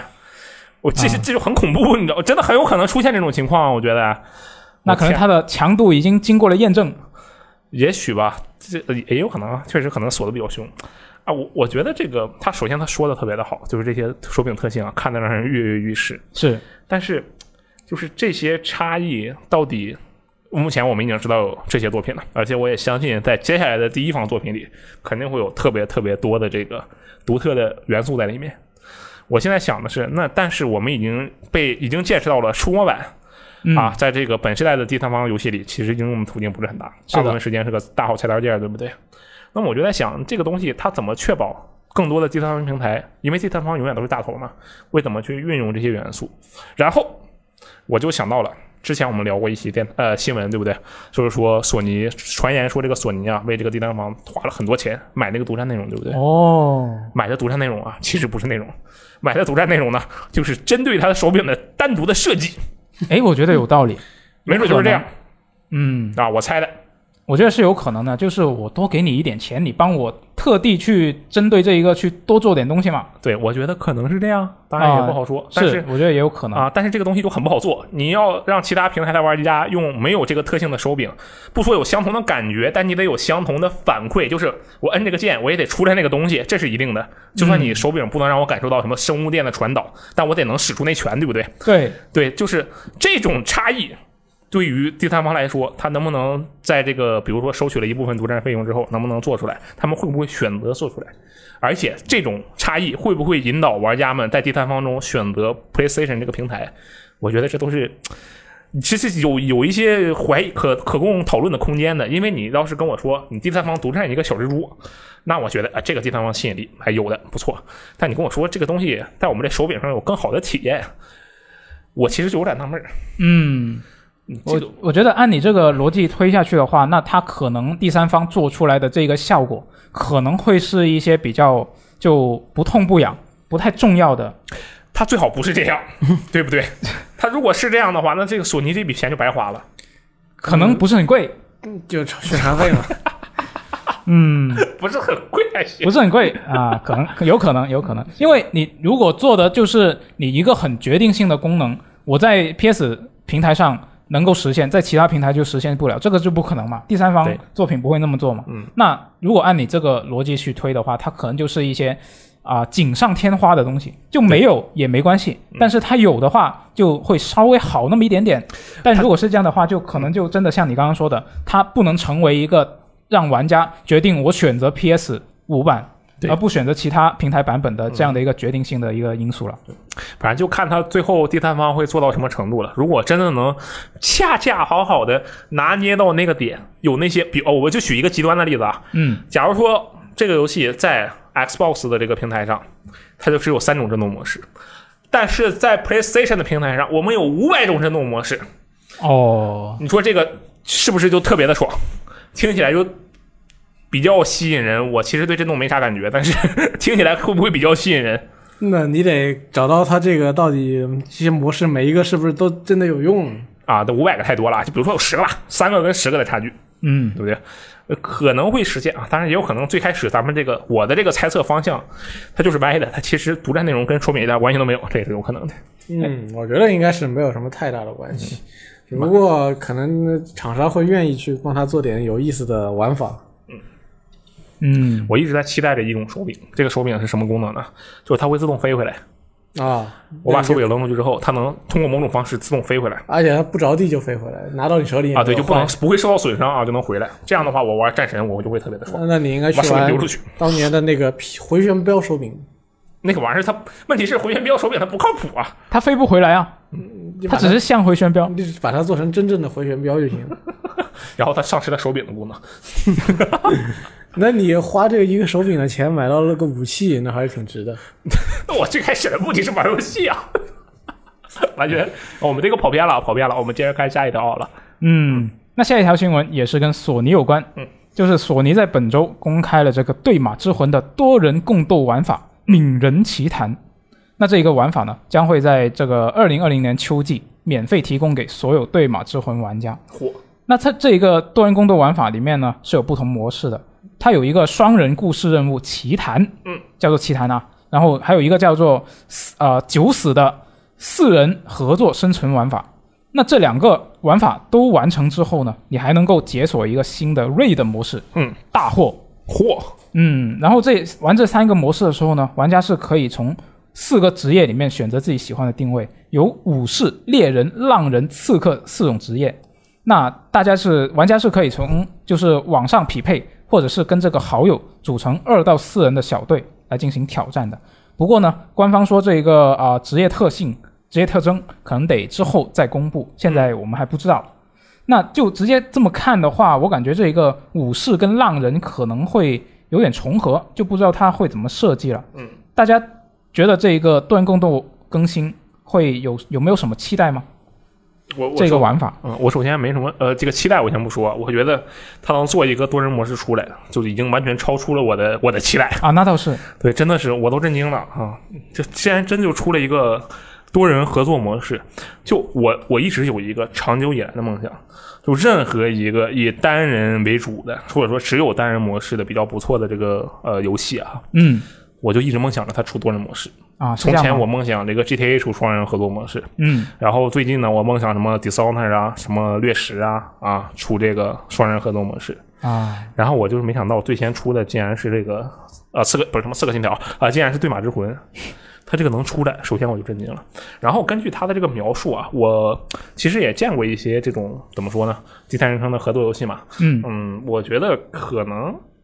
不会像我想象中那么有趣。它难度难度数设定是个大问题，数值设定是个大问题。嗯，这有种道理游戏它是一个门槛很低，然后它其实整个玩法成长很很小的一个游戏。这种游戏要做多人模式很容易腻，多人合作模式嗯是非常容易腻的，除非它能做出很多模块化的设计，然后有一些随机性的元素在里面，嗯然后并且惩罚够高，这样可能才会有一些让人反复挑战的欲望。嗯，这个很好举例，比如说看门狗，它也有二人合作模式，但实际上你上线之后根本没什么人玩，玩一遍意思意思就完事儿了，因为它其实没有区别，而且可能还不如单人。单人你还能看看脚本事件，还能听听 NPC 在那儿唠嗑之类的，这是一个问题。但是啊，但是我觉得这个东西能出来，还分四种职业，可以看出来这个 Sucker Punch 啊特别的用心啊，这点就让我非常的敬佩他们。但你要真说我对他有啥期待吗？啊，这个其实没啥期待，挺好，嗯就挺好。嗯 E K 呢？E K 有什么期待吗？对这个玩我法？是没有什么太大的期待吧，我是觉得，因为它不是一开始就做的东西。嗯它如果是一开始就做的的话，我觉得我可能会期待一点，但是它是后边追加的嘛，嗯，后边追加的呢，我感觉有可能是个临时拼凑起来的东西。哎，但是我觉得它因为游戏发售什么时候发售？七月份，对到现在他们，哎，你们觉得它这是游戏发售后才开始不是想到做的东西，必然还不是是那应该没有那么是中后期的时候说我们是不是内容不够，我们加点吧。嗯，我觉得有可能是这种感觉，因为如果他一开始就跟你说我要做一个这个多人模式的话，那肯定一开始就做了，一开始就说了。我哎也也不一定，没准他就是故意这种宣发节奏，对不对？也有可能，那、啊你是觉得他就一波未平，再给你个惊喜可能就是故意这种宣发，感觉你们哎，这个主线是不是都通的差不多了？哎，来嘞，然后嘣儿给你上到心态，特别是它还是一个完全单人的游戏嘛，你突然说我哎我要出一个多人，嗯而且就这还是一个索尼第一方工作室的完全单人的游戏，嗯这事儿就很恐怖。啊，说不定对以后战神就有双人合作模式，对老战神对战神他爸，哦嗯有可能，对，啊以后就有这个什么啊各种各样的这个双人的，我靠，我靠，要是能战神能双人体验，这游戏那体验，对不对？就那你那你就没有一个无敌的人替你挡在前面了，说不定它还是无敌的呢。，对呀、嗯你看你 看奥德赛那你马里让奥那个帽子，那你让一个主角去不，你让一个玩家去选一个去操作一个无敌的人挡在前面，嗯，那那当然要有所限制啊，就像这个奥德赛那样，对，就不是吧让你不让你用摇杆了，不让你是吧双视角了， 嗯，没然后错他，赛的问题啊，我觉得他其实可以这么做。就假如说啊，就随便发散一下，战神做一个双人模式，另一个人使用密米尔， 他就 E，在后面摁 QTE，然后就负责在路上解闷，偶尔呢发发光，对不对？照照路，然后再多一些这个，就像当时《战神三》里面那个太阳神的那个灯的功能啊，头灯的那个功能，对不对？那我觉得，那你不如战神的这个呃多人模式做成个格斗游戏，把里边所有出现的 BOSS 都扔进去。哎，那也挺不错的。哎，但战神应该出一个 boss rush，把所有出过的 boss 全弄出去，然后一口气儿推过去啊。但这个扯远了，我觉得就是这个东西啊，我觉得对马岛这个多人模式，远比它这个游戏本身的多人模式承载的意义要大。之前《最后生还者》不是说过吗？《最后生还者二》，人家说过说我们会在发售之后开始研究多人模式，但其实已经过了这么久了，一点动静都没有，对不对？嗯，他还得避风头呢。啊、啊有可也能对，吧也对，也对。但是你看啊，对马出了一个多人模式，以后我们真的就，我觉得这对索尼来说是好事。我们先用这个单人模式啊，来抓一波这个呃眼球，给大家宣布宣宣传一下我们的这个作品，给大家一段非常美妙的传统游戏的啊、传统故事性游戏的体验。然后等大家玩的都差不多了，嘣儿一个多人模式的更新跟上，就算这个多人模式更新不痛不痒，但是也能吸引一批玩家来继续玩下去，对不对？这个是不是能避免一部分这个啊出二手的情况？那你得想象一下，这是不？你得考虑一下，他这个多人做成什么样啊？要是做成跟 FF 十五战友一样，啊那就没戏了。 哦，对呀、那还是个单独的游戏呢。你看这个诚意就很足，然后就不好玩。行吧？嗯，那其实这个多人共斗玩法公开之后呢，嗯我们在游戏时光网站上面是发了一个话题。嗯，那这个话题就是说，如果对马之魂要出 PVP 玩法，应该怎么做？ OK，那我们就也收集了一下我们游戏时光用户的一些想法。嗯，那我觉得有一些是挺有趣的。 OK，就这个用户 balance 他的一个说法就是说，在线对峙看谁更狗，最好双方能够加一个随机的时间上限和假动作，互相猜对方的上限在哪，就要猜对方什么时候真的松手。嗯，那这个我觉得挺有趣的。就对如果他没有不加这些东西的话，就看你是坚持谁能坚持不松开那个手柄，嗯，就变成一个非常无聊的一个玩法。，对，嗯，它这个然后东西可以参考那个大表哥的玩家之间的那个掏枪对决，可以那么做。哦，嗯，没错。然后另一外用另外一位用户呢，这个 Harry Shen，他嗯的说法就是说，分两个阵营，一个保守派只能遵循武士道，只能用武士相关的技能，以及他他可能那些技能会有小有有一点加强。嗯，然后另外一个阵营呢，就是维新派，就是战鬼，有 OK，什么手段都可以用，但是他的技能没有加强，嗯那就可以来对对战了。 ，OK，然后就可以再用弄一个什么赛季啊、拼积分啊，然后还可以有合作任务啊、对抗任务啊，嗯，这样我觉得也挺有趣啊，的，对，建议这位朋友去玩一下分裂细胞啊，它分裂细胞以前的多人模式就是这样的。就是这样的。哎嗯，他他他有分什么派系吗？它分了两种，一种是特工，一种是那个叫做什么强攻手吧，还是叫士兵？哦，就是像突击还是猎豹什么之类的吗？啊，类似。然后那个两边一边是只有第一人称视角的多马大枪的这个角色，哦然后另一边就是传统的第三人称的那种那个特工式体验。啊，是细胞分裂没有黑黑名单黑名单有断罪有没有？我不记得了，在在之前有那个《明日潘多拉》有，哦，嗯。然后另外一位用户这个 Doloran 是是这么念吗？我不知道怎么念。嗯 OK 然后他就说是一个吃鸡玩法，就所有人都是战鬼，就看谁更鬼。可以啊，我觉得这个不错。嗯，对，因为很靠谱因为游戏里很面游戏里面那些战鬼兵器非常霸道嘛，嗯，就基本上你一出手，基本上就没有没有什么可说的了。对，那如果在 PVP 里面，我觉得这个东西一出来的话，就是看谁先出手。然后这个东西它还是有数量限制的嘛，嗯就比如说你有一百个玩家那么多，那你用在什么时候，那这个就很考验你这个是是先苟一下躲一下，等人少的时候再用，还是怎么样呢？嗯，那我觉得这个也挺有趣的。然后另外一位用户喝酸奶的凡凡，他就说可以弄一个四人骑马比赛，或者是二十人爬神社比赛，就看谁能够最快最最快到达终点。我觉然得后这这个有意爬思，神社还可以把人踢下山。嗯，这个很有意思。嗯，对，那个什么嘛，刚好就糖豆人嘛，对比谁踢下山。 对，我觉得这种这种非非战斗系的玩法，说不定大家都是被这个糖豆人给启发的。对，嗯就这个综艺玩法相当于。然后另外一位用户“阵王者不杀”，就是我们经常给我们啊、投稿文章的一个作者，嗯，就他就说可以弄一个撸狐狸大赛，嗯，在一个小岛上面放一大堆狐狸，被撸过就会消失，然后就看谁撸的比较多。嗯，我觉得这个好，对，就很可爱，这很刺激，很治愈。然后加上那个狐狸可以到处跑，对然啊，后这个玩家们就互相就到处跑，对，然后他还他还不用特别去怎么改那个狐狸的逻辑，他就就是那个狐狸会自动找一个啊、指定的神社，他就会跑过去，就相当于他在跑了嘛，嗯那个玩家就要去追，那我觉得是可以的。就很刺激。哎，你们觉得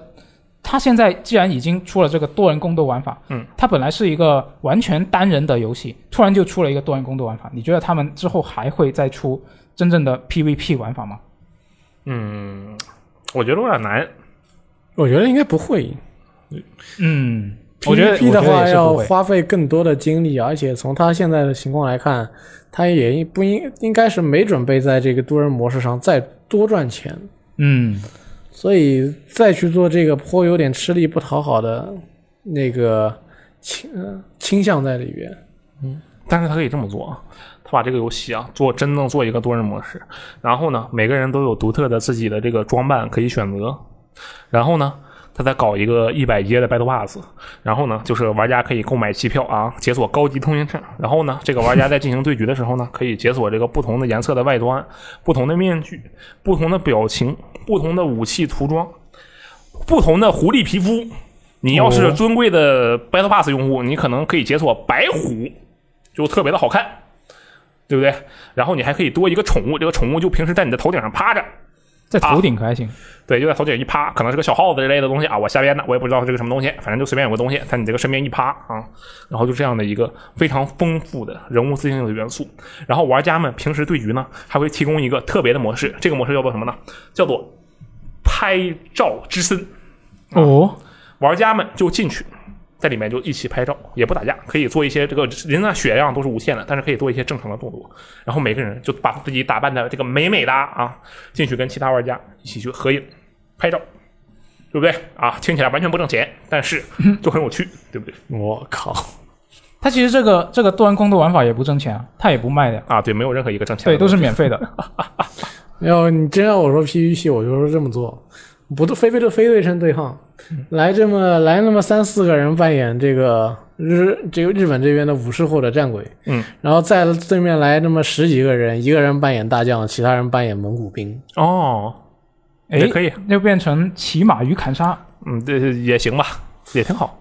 然后给你一个地图，嗯，然后这么蒙古一边可能十几个人吧，给你让你守一守个两三幢房子围起来的一个小小土围子，嗯，然后对面，然后那边的四三四个日本人就说要去进攻，要把里边大将给 杀掉。啊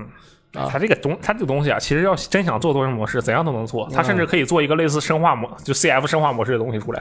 就怎么说呢？嗯你一开始只有一个战鬼，战鬼抓到人之后，就会把那个武士变成战鬼，最后所有人都变成战鬼了，战鬼就赢了。我还以为你要说战鬼是丧尸，咬一口蒙古人就 变成了日本战战就他是怎么传染的呢？他就是把那个武士给蛊惑了，让他放弃了武之武士的信念，哦，然后他就成功的感染了其他人嘛。用那个炸弹去诱惑他。啊，对，然后其他人也被感染了，最后全岛都是战鬼了，那战鬼必胜， 就 这样的一个逻哦辑你看我这个炸弹多 好用，那武士就便捷了。啊。对，那个这个很很很很不错的设计，我觉得这是。嗯，不过这个确实像你们说的，我觉得他应该是不太可能出 PVP 了。嗯嗯，应该不会投入太大的精力，但我希望他能真的投入一些精力，那可能挺不错的。我觉得你得先看看他这个呃合作怎么样吧，嗯，也有道理，看万一大家合热作情怎么样。就是个糊弄你的，那也有可能。我觉得，嗯，到时候看看什么时候上线之后怎么样。万一他真的是糊弄你糊弄你的话， 那你也可以不用再浪费时间在这上面。嗯，当然，如果他有额外奖杯的话，那就是另外一回事情。嗯，那接下来我们就说下一条新闻好了。嗯，那我们刚刚已经说过微软跟索尼，是时候说一下任天堂。 OK，那任天堂在本周是举行了这一个独立游戏发布会，是对公布了一批即将登陆 Switch 的作品。那这里其中其实大多数都是之前已经在其他平台上架了，它只是准备在登陆这个 Switch。那其中呢，就包括一些我自己比较关注的作品啊，比如就是这个俄作剧，嗯它是免费更新了一个双俄模式，就是可以双人合作了。对，那我觉得这个是挺有趣的，看起来。然后这个哈迪斯呢，也是即将登陆这个 Switch，然后它还支持跟这个 PC 版的跨平台存档。嗯。然后还有这个火炬之光啊，它就即将登陆这个火炬之光三三代啊，嗯即将登陆这个 Switch。然后 Switch 版还会有独占的宠物红精灵。嗯，那在这一堆啊、呃整个发布会里面，我自己个人比较关注的一个作品就是那个《Manifold Garden》这一个作品，其实是去年的一个游戏了。嗯它现在 PC 版还在 Epic 独占当中。 OK，今年六啊十月的时候，它就会在 Steam 上面上架了。嗯，它现在已经有呃页面了，只不过还没有解锁。 OK，那十月份它就独占结束。然后之前我是因为一直有别的游戏没有打完，所以一直没有买。嗯然后刚出来的时候，它不是说没有中文嘛？对。然后这也是一个因素。嗯那所以现在我觉得它上了 Switch 的话，我可能会考虑一下。大家对这个这次的发布会有什么比较在意的作品吗？那、我这两天啊就玩了一个发布会上公布的游戏，是什么叫呢？做这个《灵魂旅者》啊，哦对，就是那个 SGP 里面有啊，对 SGP 里有，然后那个 Steam 版我也搞了一份啊，那你是在什么什么上面玩的呢？我是在 Steam 跟 XGP 上都玩了，都玩了。对我双休啊，双休。啊，就没在 Switch 上玩。呃呃，对，完全没有在 Switch 上玩，尽管这是在任天堂直面会上公布的。然后这个游戏我推荐大家可以去尝试一下，这个游戏挺有意思的，就是一个小男孩儿，哎也其实不知道那是小男孩还是小女孩儿。现在这个游戏啊都可机智了，那主角那形象一不看，要强调性别。哎就感你都看不出来这到底是小男孩还是小女孩儿，就是小孩儿。嗯，然后带着一只猫，哎，那猫毛可顺了，应该是只布偶，超长的一只猫啊。然后你这个小孩呢，他就是成为了灵魂摆渡人，哦，然后他有一艘自己的船，他的生活是什么呢？就是到这个船，把这个自己这个船啊收拾的好好的啊，然后啊给这个船放个菜园子，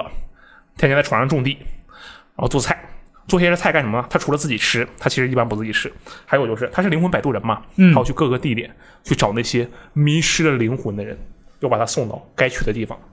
哦啊，，那这些人就会通过他的船，对不对？那他住在这，他在这个船上的时候怎么生活呢？你就可以给这些小人们啊，这个迷失的灵魂们建一间小房子。它是本身有一些这个建设经营的元素，嗯，而且这个游戏最妙的一点就是它除了能跟这个人谈话呀，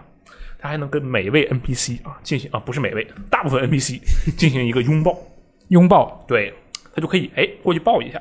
我觉得这个设计啊太棒了。虽然说啊我们都是成年人，对不对？在已经离这个成年已经不知道多少年了啊，我一百零八岁，但是我觉得当今这个社会啊，就缺乏拥抱，网络之间让人看起来人与人联系更紧密了。但是实际上，只是攻击的方式更加紧密了。我们真正需要的是这种现实中的啊，这个拥抱，对不对？这个拥抱啊，就让人感觉啊，整个人都被治愈了。这个游戏里啊，这点表现的特别好。你上来你就跟一只我也不知道那是个麋鹿还是个什么鬼东西，反正你就跟人家抱了一下。 然后他的这个表现啊，特别的妙的是什么？我们那个主角就非常快乐的就冲上去抱了一下，对不对？然后那个麋鹿呢，先是眼睛瞪得大大的，瞪了一下，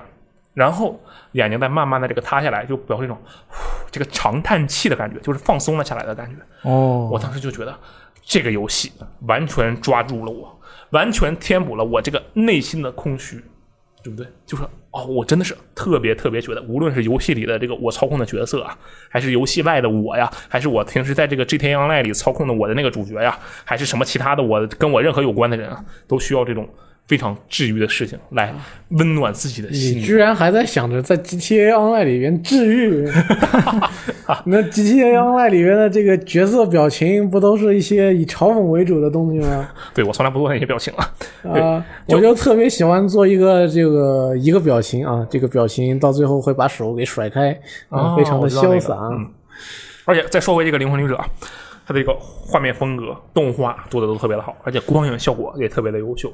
而且这个游戏，我觉得它的这个整个的这个氛围啊，就是很轻松的。嗯你既不像是那种传统的游戏，你就很着急，我我要去这这这这这，我要去打打杀杀对也不像《星露谷》那种，它虽然看起来很休闲，但它休闲个屁。它很累，你要不停的去打其实要工对，要干各种事情，对不对？这个游戏那是真的休闲，你就在窗边，呃，在这个船上，你就在这旅行。我觉得啊，这游戏太棒了，我的天哪！这个大家都应该去试一下啊，《灵魂旅者》啊，英文名就这个 S P I R I T F A R E R，好吧？嗯大，家可以搜索一下。对，哎，但是我有个疑问，你说他是灵魂摆渡人是吧？对？那他为什么要种地呢？他那个灵魂，那些迷失的灵魂，要控制他们的心情，你要让他们心情一直很好。嗯那么所有的拥抱行为可以增加他们的心情，还有就是你喂他他喜欢吃的东西，他也可以增加嗯他的心情。灵体吃东西，哦，比如说那个麋鹿啊，他最喜欢的是喝咖啡，还有哦他有的时候也吃一点爆米花。啊，原来是这样，对就反正他就是有一个灵体需要吃东西这么一个设定。没有错啊你这都能拥抱了，还吃个东西算什么？嗯，对不对？？哎，如果你这么需要拥抱的话，那你可以每天上班过来跟我拥抱一下。哎，可以，好，好们之，后那我们明天开始执 行。啊，不对，明天明不天上休息，班明明天休休息息，啊明明天天休休息息。每天不上班，嗯，那个顺便顺便再说一句，我觉得任天堂这一点啊，真的确实是做的特别的好，就是他专门给这个独立游戏开直面会，而且节奏编排的很好的这件事情，可以让它成为目前来讲在三家里对独立游戏来说最有诱惑力的那个平台。为什么这么说呢？嗯，就因为它首先这个任天堂 Switch 的这个主机，它确实是比较符合那种小体量游戏的特性的。它其实有点像是一个大号的掌机，尽管它定位是主机啊，但它其实可以说是它是大号掌机，对不对？那我随时掏出来玩一下独立游戏，这个首先就不错。还有就是，它真的会专门的为独立游戏开直面会，那能通过直面会曝光的独立游戏，那这个牌面也不能说牌面，这个呃怎么说？曝光的窗口啊，这个得到的效果那就是非常不错的。虽然说以前 Xbox 也有什么这个 Inside Xbox，它现在已经没了，对不对？你嗯看它这个东西做的就很好，而且它真的就是只有游戏啊，它其实也有一些关于游戏的讲解，但是都很紧凑，我觉得这点做的特别的好。嗯，希望这个继续发力啊，以后这个独立游戏啊，都通过这个 Switch 来进行一些自我的发挥啊，挺好，挺好。对。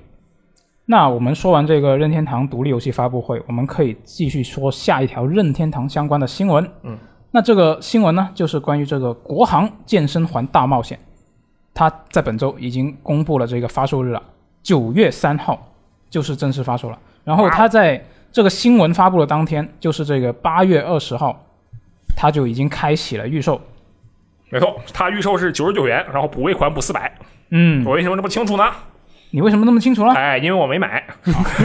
只是看了一下啊是吧？我？我看了一下，我去试了一下。嗯，然后这个呃，国行健身环它也是发布了这个正式的一个宣传广告了嚯。这个广告就是硬糖少女三零三参与了这个上市宣传片的拍摄。啊、很酷。对，之前这个腾讯、国行、任天堂这个官方呢，他就已经说过了，他们正在积极的接触各种各样的艺人，嗯，就要为这个国行的健身环进行这些宣传。那这个硬糖少女三零三是创造营这个选秀节目出来的，然后创造营这个节目呢，本身又是腾讯视频的，哦，对，那其实他们是一家，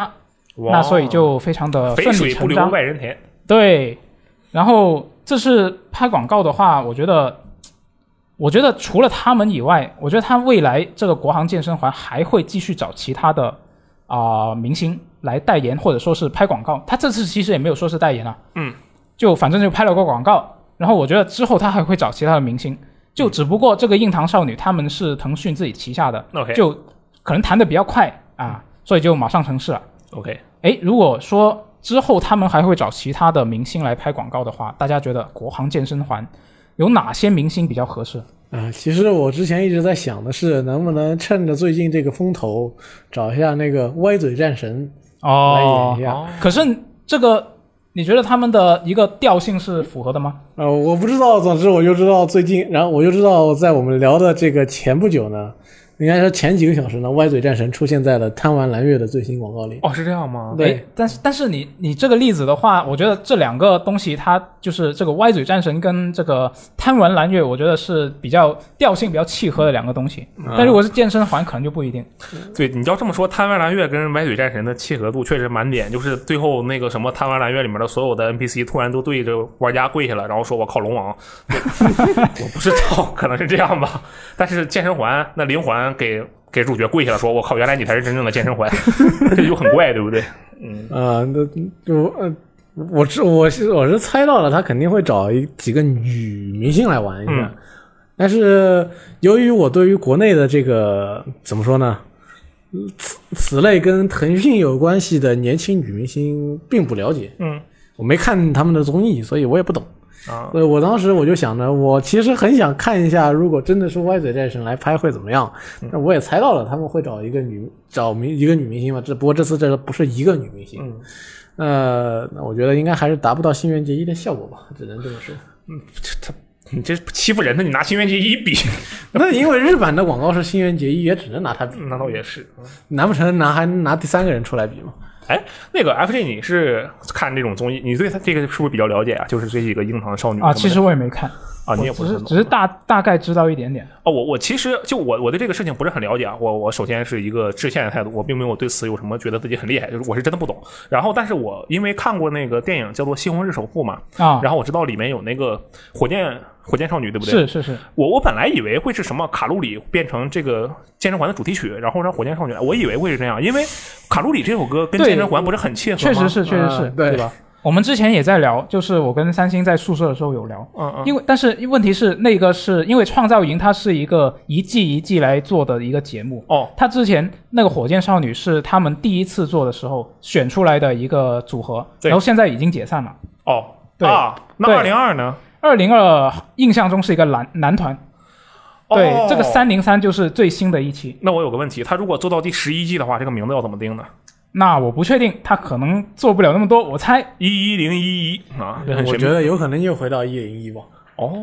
行吧，啊有我可这个能这一句完全是那或者可以猜参考一下这个显卡的命名。那既然如此的话，为什么不也找男明星也拍个广告？因为这个游对戏又不嗯健身环又不只卖给男玩家是吧？是的，嗯而且有道理我觉得健身环这一个，它反而就相对于一般其他的游戏来说啊，它可能对于这个男女比例上面会更加均衡一点，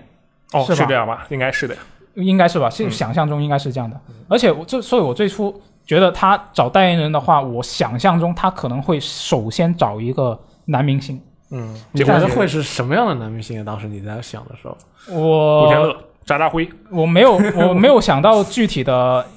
一个目目标，因为我其实我也不是很了解。嗯，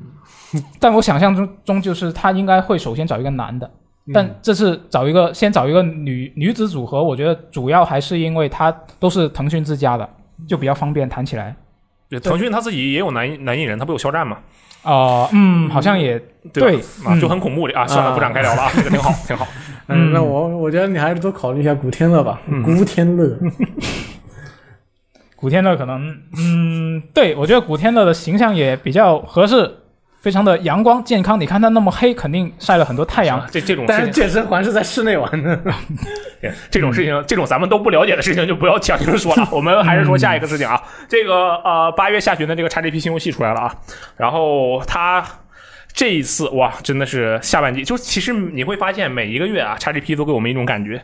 就我们这里面会加特多的游戏，嗯它也确实是做到了。这次它这个有首先有微软模拟飞行啊，大家都已经玩到了，然后这个没有中文啊，这个我也不知道为什么要故意提，我可能是对这个事情怨念比较啊，大。对，这个玩这个游戏呢，大家要就准备好。嗯，准备好是什么呢？是准备好它这个超长的下载时间。啊、对，还有它读取其实也挺长的，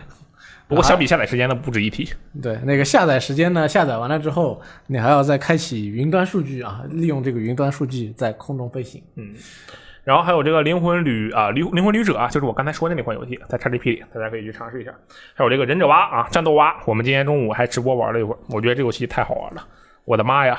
就为什么呢？因为它里面有一很多很多的小游戏，玩起来特别的快乐啊。大家可以呃三人合作游戏，如果有条件的话，本地的朋友们一起玩一下，应该会比较爽啊。然后这个暗黑血统创世纪啊，它进入上这个 PC 了，它上个月上了那个主机的，现在上了是 PC 的，对。还有这个饥荒巨人版，它其实是单机的那个版本，但巨人版会整合一些 DLC。但其实现在那个克雷的呃重重心早就已经放在这个联机版上了，所以这个单机版进来就大家感兴趣的话就玩一下。其实我但我觉得激光这个游戏应该没什么人没玩过，呃，我我没玩过，啊我你也竟然没没玩玩过吗？你俩竟然都没玩过我也吗？没玩过，你们两个竟然还好意思在这个演播间里坐着，给我出去！怎么回事？这种游戏都没有玩过啊！这游戏太有名了，好吧？然后这个新超级幸运湖啊，这个游戏是之前的那个超级幸运湖的一个增强版啊，之前在 Switch 平台有，现在是加了 XGP。还有这个啊，八月二十七日，我个人比较期待的一款游戏，这个为何啊？Tell me why。这个你为什么期待呢？东特闹的做的啊，东特闹的的游戏就是它的这个什么啊，奇异人生啊，吸血鬼啊啊啊，，我我都特喜欢玩儿。虽然我觉得都做的不咋地，但是我都特喜欢玩儿。主要就是玩的是一个轻松的氛围。你这手柄往那一放，我在那吃吃葡萄，轻松吗？我总觉得他们的游戏从预告片开始就开始要准备骗你眼泪了，啊，对，但是你操作很轻松，没有，他说那个操作的体验，啊嗯对，就操作很轻那松情感不一定轻松。啊，没事，我没心没肺，就当做是看剧是吧？对我就哈哈哈哈，麦克斯哈嗯哈哈，你就这种心态啊。当然大家不要喷我，我觉得麦克斯这个身世非常的凄惨啊，抱歉抱歉。然后这个啊，《废土三》目前为止还没有说过它会有中文，这事儿其嗯实挺要命的，就是我也不知道它到底会不会有中文，可能后面会有。不好总之是星座啊，然后那个古典英雄，它是很早之前，我记没记错的话，很早之前我就玩过 demo，这个挺不错的游戏，大家可以试一下。它是一个呃，类似于它是一个横版的音乐游戏，挺有意思的。啊然后这个《十字军之王三》啊，这个就是 E K 呃 E K 比较擅长的东西了。你是不是打算立刻玩到啊啊，CK 三对，到时候也会玩一玩，写一写。嗯？OK，这个你你女儿的女儿还是你的女儿哈。然后这个《生化危机七》，这个就不用多说了。《生化危机七》过了这么久，终于进了这个 XGP。我之前通关的是 PC 版，现在我有机会在这个 X Y 版上重新通一遍。我要看看这个游戏啊，它当年我当时是怎么打的呢？我是这个全程开着灯，听着这个好日子啊，其实没有听好日子，但是听的是比较快乐的歌曲。好运啊来来，对，嗯，今这次呢，我要挑战自己，我要把灯全关上，晚上我偷偷的玩儿，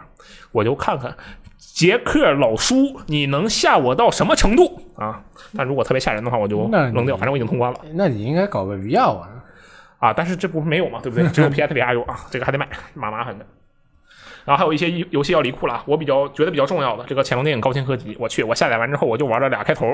我还没等多着玩呢，它就要离库了啊！但是我还反有一正些时是间二，和三了，哎，不要紧。对，还可以玩一下。还有这个《地铁最后的曙光》，这个游戏我已经通了，所以就呃这个没有游就离了戏也是属于这个 Steam 上面十几块钱就能买到的那种嗯，对，还有就是 NBA 二 K 二零啊，要离库了。。啊，二 K 二一马上就要出了 对，这就是二 K 二一是六号出，二 K 二零在一号离库啊，挺有意思啊，挺有意思但是呢，这个我们都知道，这个本赛季的季后赛其实还在打第一轮。嗯，这个太太神秘了。对他这个，我、今天我才知道，有的人正在那儿拿那个